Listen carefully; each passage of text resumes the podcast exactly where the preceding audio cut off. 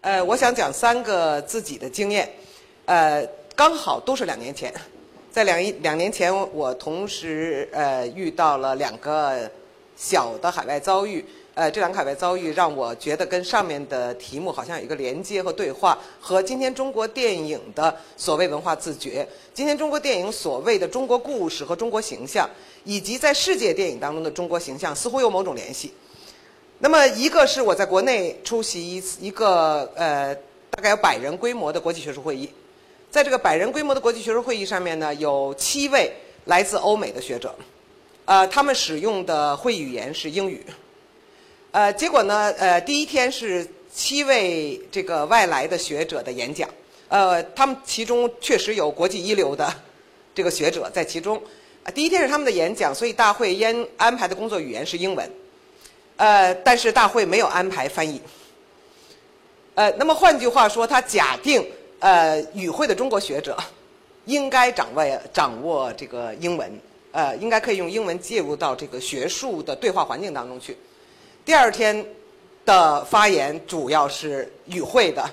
几十位中国学者，呃，工作语言是中文。那我进入会场的时候，我就非常惊讶的发现，同声传译的装置全部启动了。但是非常扫兴和让我感到尴尬和有一点不悦的是，七位欧美学者都没有到场。也就是当他们读到了这个会议的今这一这一场是工作语言是中文的时候，他们就自自己决定不到场了。可是事实上，大会为他们启动了同声传译的全部的装置，而前一天没有类似的对应的一个装置在。而事实上，前一天很多的与会的中国学者是不能够用英文来进行这个呃顺畅的或者是胜任的学术对话的。好，一个小故事哈。第二个小故事是呃两年前我在呃到美国有一个相对长时间的访问，然后一位不讲名字了哈，一个美国被被视之为美国智库的一个调查机构的副总裁，呃主动的邀我谈话。我有受惊若宠之感，呃，那么谈话的内容很快进入到中国崛起和文化议题，这也是我始料不及的。然后话其中的一个话题发展到，呃，这位先生他说非常郑重的对我说，他说面对中国崛起，美国一个急迫而首要的问题是重新确认美国社会的核心价值。这个话题是完全在我的知识理解和想象之外的，所以当时我不知如何应对，我就用了一个半开玩笑的口吻来回答的。我说：“难道你以为今天中国的核心价值和今日美国的核心价值有本质的区别吗？”回答是即刻的，而且是带敌意的。啊，回答是：你以为我们愿意和你们分享同样的核心价值吗？这个回答出现以后，我我哑然了良久，不是沉默了良久，因为在此在这个漫长的交流，我们自身的身份焦虑，我们对西方巨大的渴望，以后我们对西方的某种失望和迷惘之后，我一直在思考的是是差异，是冲突，是交流和理解的可能，呃，是中国。或者说广义的非西方文化如何不再作为一种异己的知识，或者被统称为神秘主义的异教的知识，而进入到世界文化的这个行列当中？但是我从来没有想过的是，如果我们即使我们心悦诚服的、一厢情愿的去分享西方主导的在西方的历史。和西方的社会的政治经济的结构当中创造的知识，如果我们接受，如果我们一厢情愿的分享，别人仍然不允许，仍然要在这样的现实当中，在差异性的前提下获得自我确认。呃，这是呃第二个小的遭遇哈，第三个就谈不到遭遇了。第三个在座的朋友们应该有目共睹了。那么就是二零零。一年，不，我说错啊，应该是二零零九年，嗯，二零一二这部电影上映，对吧？就是呃，好莱坞的灾难片。二零一二上映的时候，呃，大家都去看，当时我们中国的报纸热情的，有很多热情的报道，其中很多题目是“中国拯救世界”，“中国拯救世界”。我自己是被这些呃标题引进电影院的，然后，所以我是个很糟糕的灾难片的观众，因为我一直在寻找中国，最后从头到尾我没有看到中国，完全没有看到中国。代表中国的是一个西藏族老人和一个呃这个黄教的喇嘛，但是黄教的喇嘛呃在电影当中讲了一个禅宗公案，那么讲了一个著名的禅宗公案。呃，我不会在这个意义上去苛求美国的好莱坞的制片人，我只是说，在这个电影当中，中国拯救世界是我们一厢情愿的想象，因为中国仍然只是一个无名的空间，一个没有主权的空间。中国仍然扮演的是今天中国在世界当中的国际加工厂的角色，而不是任何主导的角色。其中有很多国际领导人决策中国的场景，但是连一个中国的名牌都没有出现，连一个 China 的名牌都没有出现。呃，那么最后在。中国的土地上的由中国工人建造的，我称之为诺亚方舟，对吧？在这个诺亚方舟上，呃，维持秩序的是日本国民自卫队，呃，这个最后主导了拯救世界、拯救人类的方案的是俄国总统和美国工程师。呃，那个时候中国的缺席状况，但是呃，从去年开始，大家如果有意识会注意到，我们大概要反过来数。哪一部好莱坞大片当中没有中国元素？中国元素变成变为无所不在的，中国元素变为必须的。但是，第一，所有的这些中国元素有任何文化的意味吗？尽管刚才呃许教授说这个文化和文明相比哈是不能相比的，但是我我现在要说的是，好莱坞电影当中的文呃中国符号甚至没有任何文化的意味在其中。比如说《X Man》当中，索性就是一片黑暗当中出现了一个一个字幕叫 China，然后在这个黑暗的空洞的场景当中，有几个屋檐，有几个中国式的屋脊，标识着那是中国。呃，有的时候它是一个中国的女演员，中国的女明星进入到了场景之中，或者《地心引力》当中是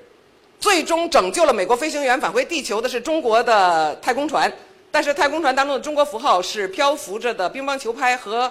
有人说是大葱，有人说是韭菜，还有就是键盘的汉字，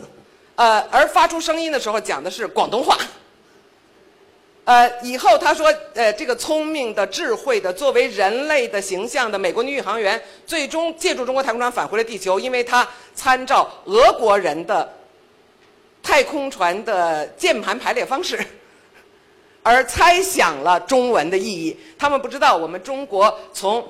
最早最晚是一九七三年开始，全部采取了美国制式。如果我们有外文的话是英文，如果我们参照外国的系统的话是美国。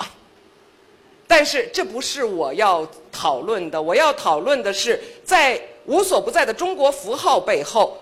呃，是另外一些一系列的东西。那么一方面是。呃，每一个电影刊物都引证了这条新闻。我再重复一遍一遍，去年的《Hollywood Report》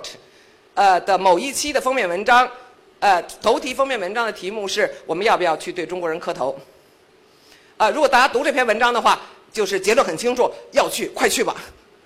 但是我真的要加上去，加上去说，我们要不要向中国人磕头吗？不是，我们要向中国磕头吗？不是，我们要向人民币磕头吗？是的。是的，呃，那么就是说，好莱坞已经有一个巨大的紧张和焦虑，因为一方面，好莱坞传统电影工业全面的成为夕阳工业，资金净流出，人才净流出，好莱坞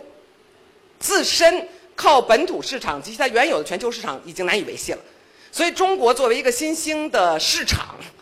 呃，是好莱坞所觊觎的，而与此同时，前所未有的，大家大概记得 WTO 入关谈判的时候。这话大概犯忌讳，但我还是要说，中国政府把中国电影作为一个 token 扔给美国人，说我再让给你们几部，再让给你们几部，换取更大的贸易协定当中的中国额度。现在完全相反，是美国代表团、政府代表团，用压中国最大宗的出口商品的方式，迫使中国政府接受更多的、给出更多的好莱坞电影份额，而中国政府代表团以出让更大的商业利益的意义，为中国电影争取。更长的这个延长期。所以我说，中国电影带来的消息比中国文化的其他领域的消息都要乐观。一第一，在世界范围之内，中国是唯一一例电呃经济起飞，电影腾飞。因为在世界范围之内，经济起飞意味着文化全球化，本土电影市场崩盘，好莱坞全线进入。而我们自己的本土市场的扩张速度、规模，使我们迅速的从没电影的国家，对西方人来说没电影的国家，变成世界第二大、第二、第二。电影大国，那么呃，别的方面我不知道，在绝对值上，中国电影超过好莱坞电影 GDP 的意义上指日可待，指日可待。所以，这个巨大的硬件规模所打开的中国电影市场，成为了一个将被以好莱坞为首的全球的这个电影工业、电影市场、电影资本、电影利润所追逐。但是同时，在这个意义上，可以回到许吉林教授的讨论。我们中国电影确实在这个意义上印证了 GDP 的有效性和 GDP 的有限性，因为电影是一种文化商品。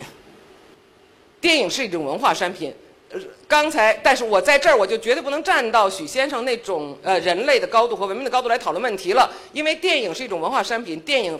对不起，到今天为止仍然是国家形象名片。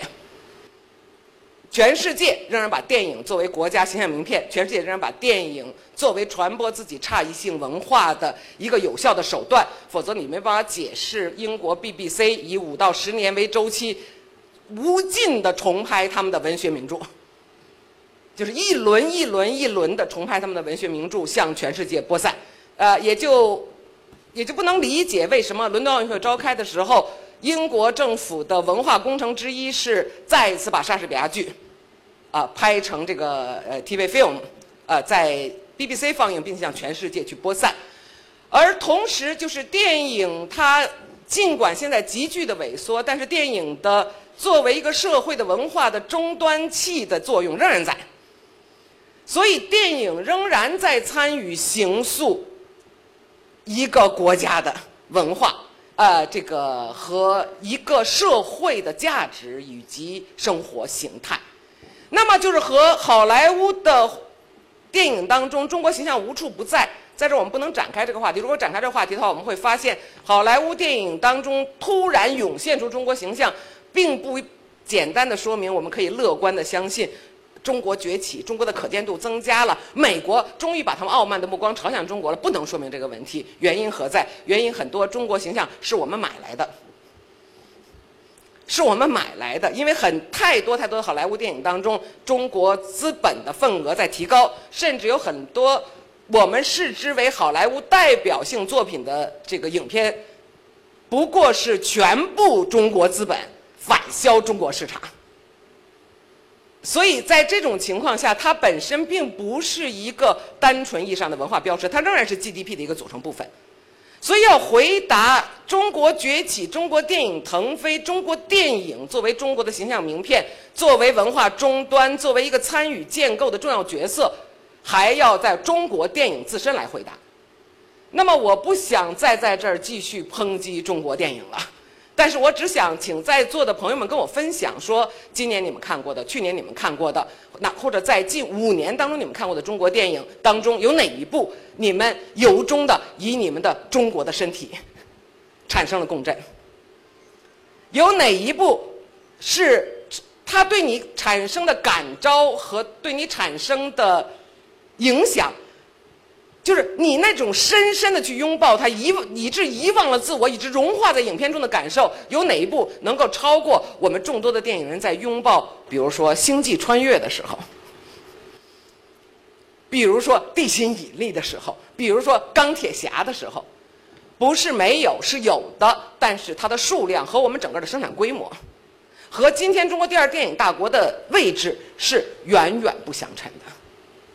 是极端不相称的。而与而更重要的是，我认为我们的电影刚好在向我们铺露着今天中国社会和中国文化的最基本和重要的问题。那么，就是我认为是一个在我们整个现代化过程当中付出的惨痛代价，就是我们自我形构了一个中空的主体，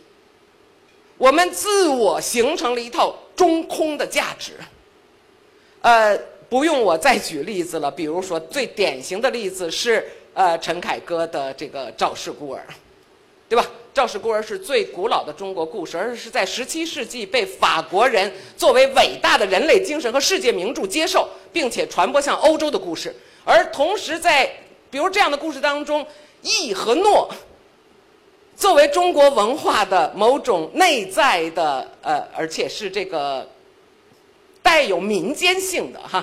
这样的一种价值、一种精神本质。在电影当中全部流失，于是电影中的人们似乎是变态的，是不可理解的。所以我觉得这个时候，也许我们应该站在文明的高度，以强国的姿态去面对世界和讨论我们的文化了。但是从另外一个角度上说，我们恐怕要真的考虑的是，我们能够说我们，当我们说我是中国人的时候，当我们讨论中国文化的时候，我们有一个确认的文化自我吗？我觉得更大的问题是。经常是反认他乡为故乡的这样的一个呃一个文化经验，是这样一个文化的自我放逐、文化的主体流失、文化的自我中空的过程。呃，